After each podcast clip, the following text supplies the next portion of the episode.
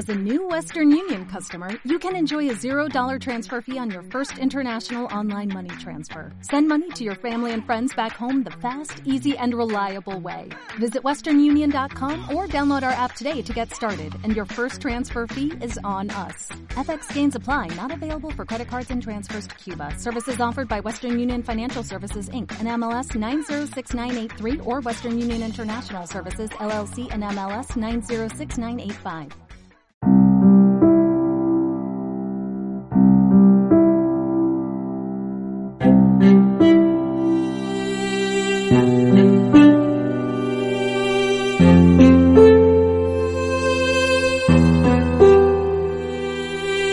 Resurgir, día 15. Algunos dudaban. Bienvenidos a todos a Resurgir. Buenos días, buenas tardes o buenas noches. Allí donde te encuentres, eh, manejando tu auto, tal vez haciendo ejercicio, tal vez en casita. Donde estés, recibe un cordial saludo. Mi nombre es Alberto Machuca y estoy haciendo este podcast. En realidad el podcast se titula Connectology y tiene bastantes episodios que puedes visitar, pero estamos teniendo este devocional de 30 días y ya estamos en el día 15 y este devocional se titula Resurgir. Así que bienvenidos sean. También quiero agradecer mucho la paciencia eh, de todos los que están siguiendo este devocional. Sé que hay iglesias en México y en otros lugares, personas, individuos o grupos que están siguiendo este devocional y me había trazado por uno o dos días. Así que día 15, hoy es día 15 exactamente de abril del 2019 y estoy terminando este día aquí grabando este episodio. Ya mañana continuaremos normal, eh, el episodio normal el día 16. Pero gracias, gracias por sus mensajes también en Facebook este, en el en iBox, que es la otra aplicación donde puedes escuchar este podcast, también iTunes o Spotify, puedes escuchar también eh, Connectology. Por favor, suscríbete al, a cada uno de estos podcasts o al, que escuches, el que sea tu preferido. O también puedes ir a mi sitio web www.albertomachucablog.com y ahí también puedes encontrar en el en la imagen que dice resurgir, ahí puedes encontrar todos los audios para que los puedas escuchar, compartir con los demás, disfrutar y no olvides, escríbeme. Siempre me va a encantar escuchar sus comentarios, preguntas, eh, desacuerdos, lo que sea. El punto es crear diálogo y conexión. Pero gracias a todos. Eh, vamos a ir a nuestro día, al tema del día de hoy. Y vamos a comenzar en el Evangelio de Mateo capítulo 28, verso 16, que dice así. Entonces los discípulos, los once discípulos, salieron hacia Galilea y se dirigieron al monte que Jesús les había indicado. Cuando vieron a Jesús, lo adoraron, pero algunos de ellos dudaban. El momento que Jesús había planeado de antemano y que Él les pidió a las mujeres que anunciaran a los discípulos aquel domingo en el sepulcro había llegado.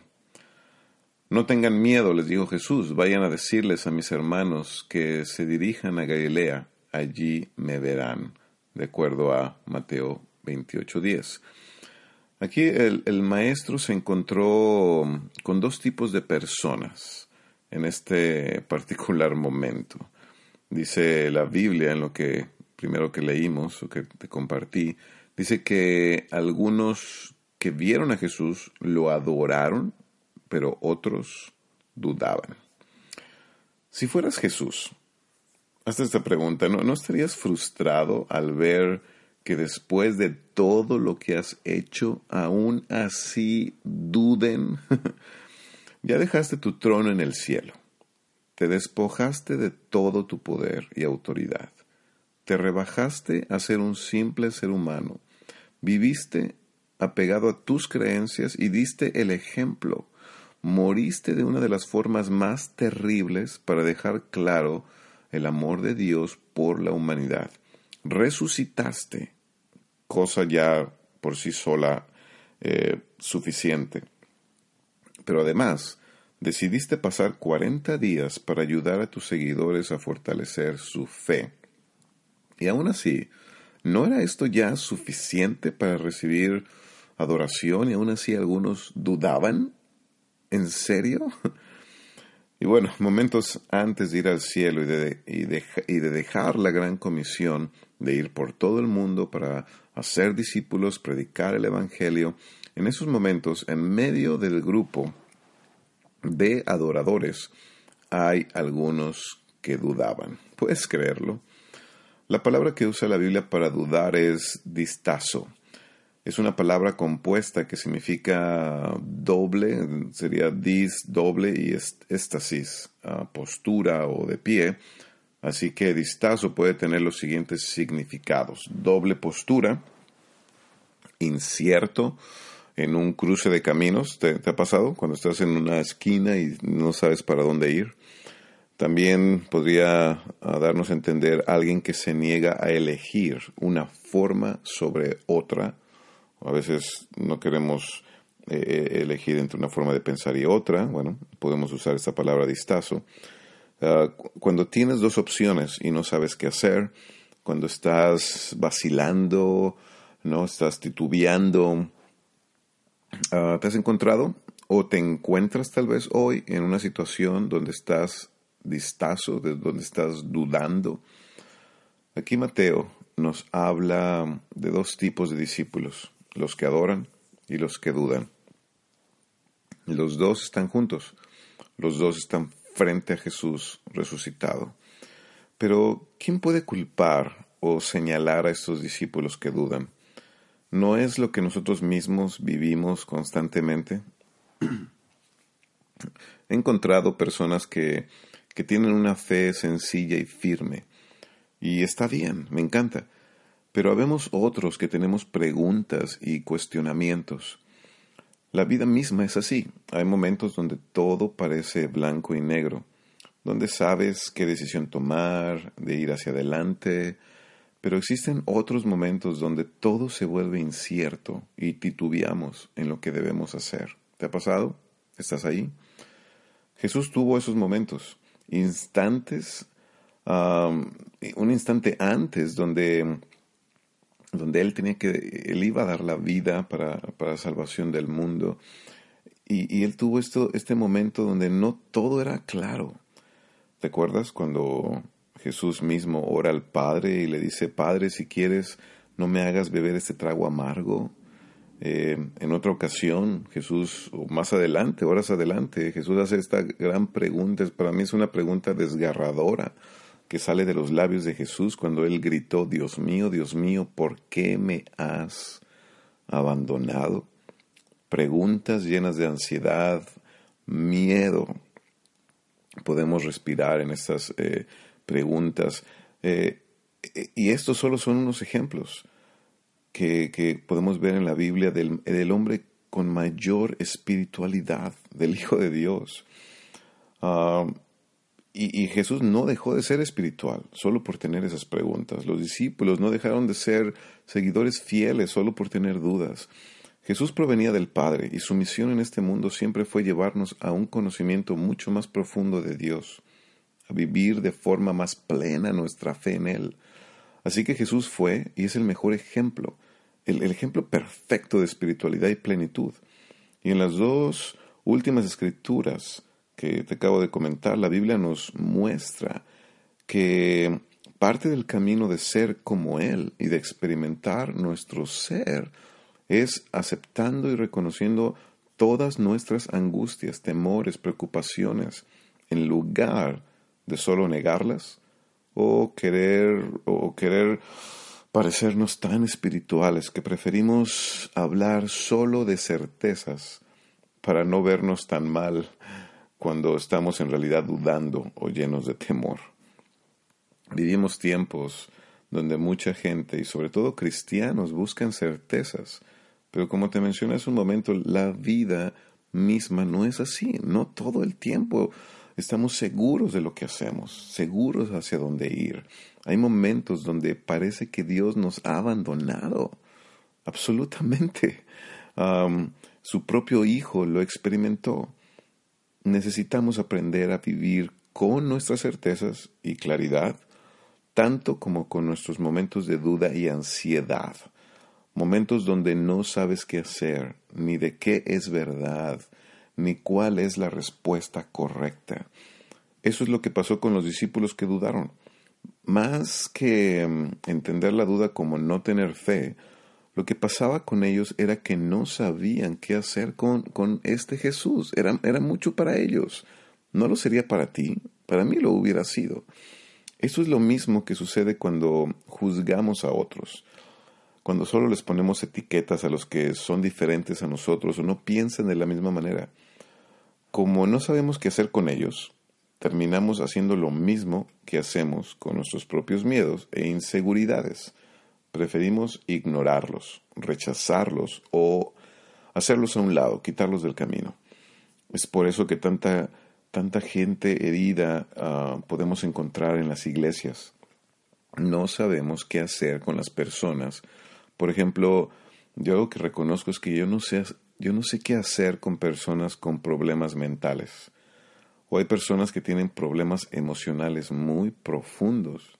Y a veces no sabemos como iglesia qué hacer con ellos. No sabemos qué hacer con los que mm, ah, se visten de una forma que pareciera no es la adecuada para un domingo, un servicio de domingo. No sabemos qué hacer con los que luchan con adicciones o con desórdenes alimenticios o de algún otro tipo. Lo más fácil es pasar a todos con la misma tijera o medir a todos con la misma vara. Eso es imposible. Jesucristo en el momento en que se presenta a los discípulos y algunos adoran y algunos dudan, eh, ya no era el mismo. No era el mismo ah, ser humano que ellos conocían. Ahora Jesús había resucitado, estaba glorificado. No podían encerrar a Jesús en el mismo molde que en el que tal vez varios lo tenían. Así que cuando Jesús pedía que Dios pasara de él aquella copa de sufrimiento. Jesús no estaba pensando en desobedecer a Dios, sino que aquella oración expresaba que aquel momento simplemente era demasiado para él. ¿Cuáles son esos momentos donde simplemente es demasiado, es demasiado para ti vivirlos?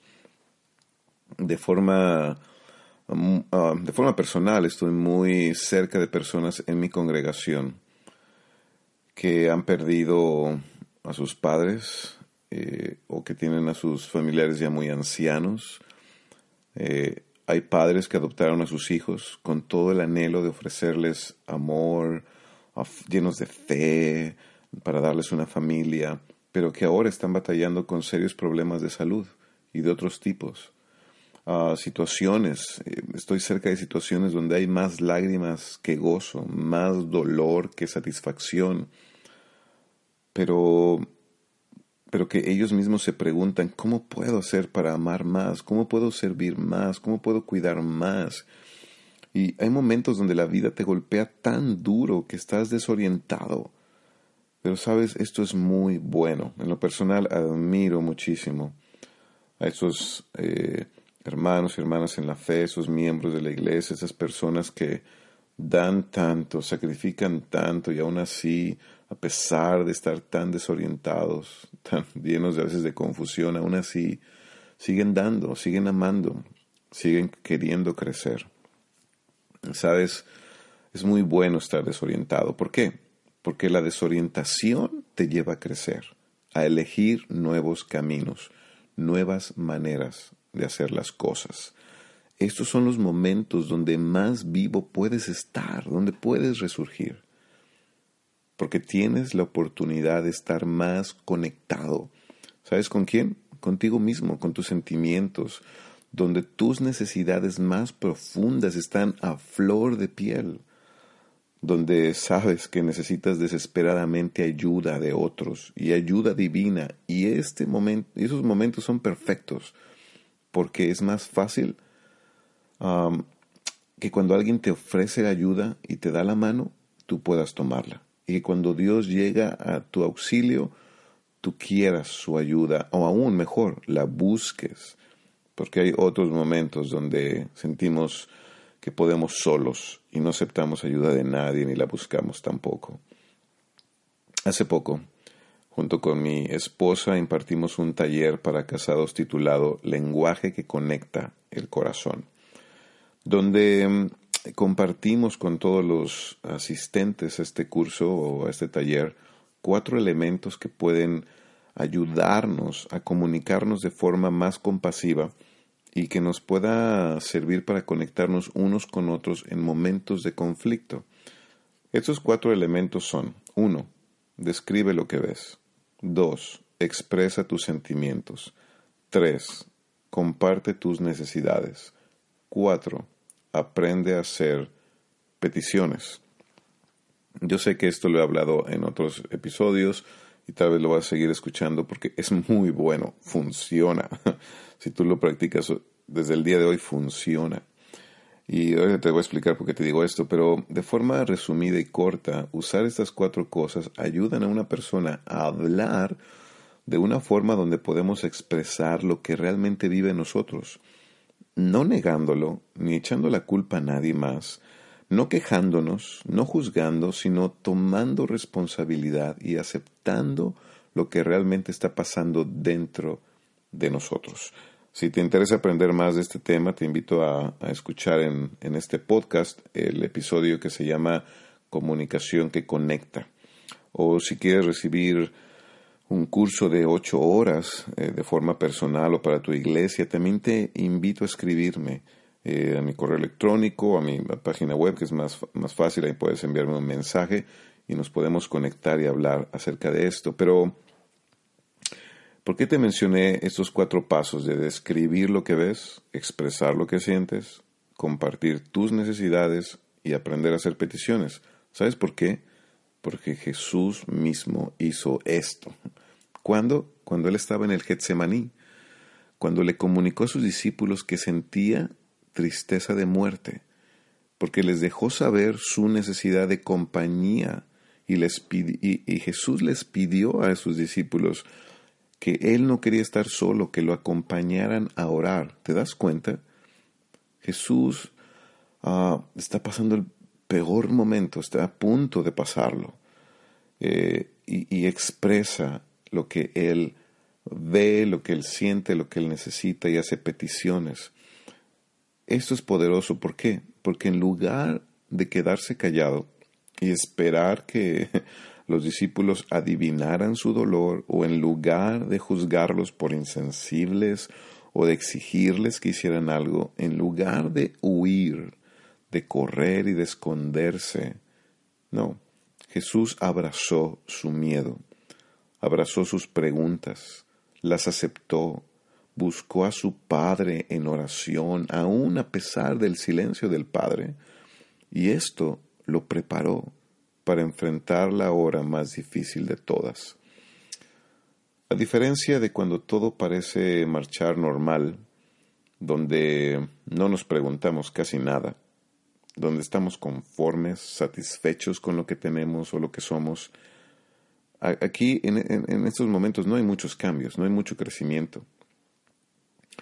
Pero a diferencia de esto, eh, los otros momentos donde hay dudas, los momentos donde no podemos, donde es demasiado para nosotros y no podemos aceptar lo que estamos viendo, eh, ¿qué, haces tú? La pregunta es, ¿qué haces tú con esos momentos? Volvamos a leer la escritura, ahora en, en mayor contexto. ¿Cuál? Mateo 28, pero ahora en el verso 16. Dice, los once discípulos fueron a Galilea, a la montaña que Jesús les había indicado. Cuando lo vieron, lo adoraron, pero algunos dudaban. Jesús se acercó entonces a ellos y les dijo, Se me ha dado toda autoridad en el cielo y en la tierra. Por tanto, vayan y hagan discípulos de todas las naciones, bautizándolos en el nombre del Padre y del Hijo y del Espíritu Santo, enseñándoles a obedecer todo lo que les he mandado a ustedes. Y les aseguro que estaré con ustedes siempre, hasta el fin del mundo. ¿Qué viste en esto? Ahora con el contexto general. Que a pesar de que algunos dentro de este grupo, del cual Jesús se presentó resucitado ya, eh, a pesar de, estas dudas que tenían, Jesús les está encargando el, mismo encargo a los que dudan que a los que adoran. ¿Cuál encargo? el de ir y hacer discípulo de todas las naciones. El encargo más grande de todos los tiempos. Incluyó a los que dudaban. La Biblia no dice nada de que Jesús hubiera querido arreglar esto y que solo aceptó a, los que a los que confiaban en Él o a los que adoraron. No. Y, piensen algo, algunas, algunas preguntas no tienen respuesta. Este mundo está lleno de maldad, de violencia, injusticia, y muchas veces todo parece un desastre. ¿Cuántas cosas están sin resolver en la vida? Muchas. Y Jesús no las resolvió todas mientras Él estaba en la tierra.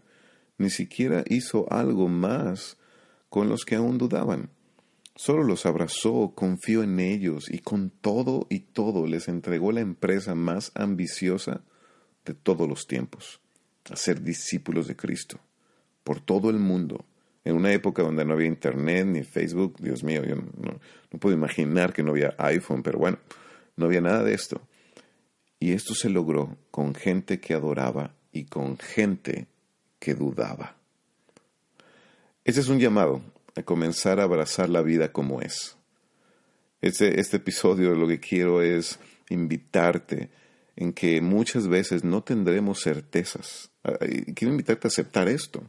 Y en que, en que en demasiadas ocasiones estaremos titubeando, estaremos inciertos, con una doble postura, porque simplemente lo que enfrentamos es demasiado. Pero ánimo, esos momentos nos hacen realmente vivir y despertar a realidades que no hubiéramos visto antes. Este es también un llamado a algunos a dejar de ser la policía espiritual de todos alrededor. ¿Conoces a alguien así? Que se la pasa um, viendo lo que el otro pone en Facebook o juzgando a los que, a los que no son de, de, nuestra iglesia o a los que están en nuestra iglesia pero piensan diferente. ¿Por qué te digo esto? Porque puede ser la persona tal vez que adora, una persona que, que está en este grupo de llenos de confianza y llenos de fe. Pero si tú estás hoy aquí con, con, con esta bendición, por así decirlo, de fortaleza espiritual, no te olvides de que tu Señor también tomó a los que dudaban para expandir su mensaje sobre la tierra.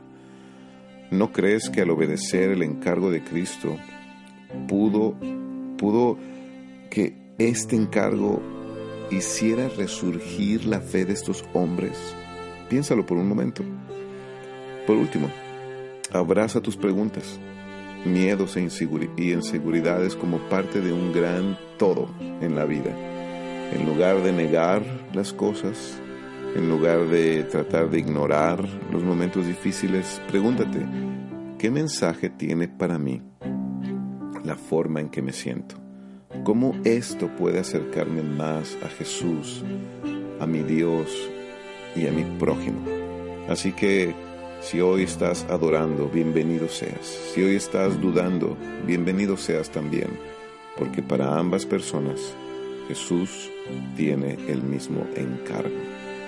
Bendiciones para ti que adoras y bendiciones para ti que dudas. Nos vemos el día de mañana. Gracias por ser parte de Resurgir.